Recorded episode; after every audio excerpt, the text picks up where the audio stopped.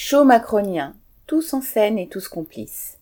Jeudi 7 septembre, Macron réunissait son Conseil national de la refondation, CNR entre parenthèses, pour un bilan d'étape un an après son lancement.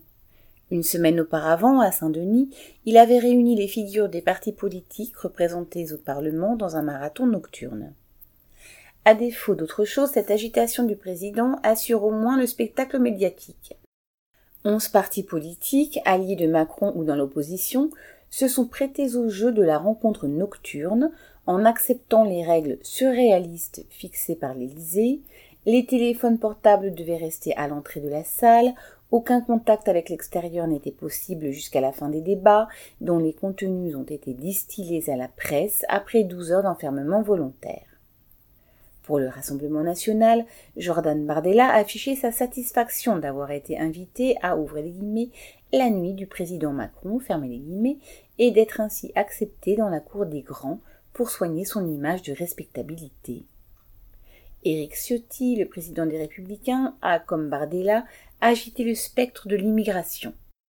Cela ne pouvait effaroucher Macron, puisque lui-même ou certains de ses ministres usent de démagogie anti-immigrée tout en se présentant comme des remparts face au Rassemblement national. Mais c'est aux représentants des partis de gauche que Macron a concédé un nouveau hochet en annonçant la convocation, sans donner de date précise, d'une conférence sur les bas salaires. Elle serait censée ouvrir sur une révision des conventions collectives des branches dont les coefficients sont inférieurs au SMIC, alors que celui-ci a enregistré des augmentations automatiques en raison de l'inflation. Macron a annoncé cette conférence, après avoir répondu à Fabien Roussel du PCF, qu'il était hors de question d'imposer aux patrons d'augmenter les salaires et que ceux-ci soient indexés sur les prix, ce qui annonce sans surprise que ce prochain raout ne sauvera en rien les travailleurs de leur flambée.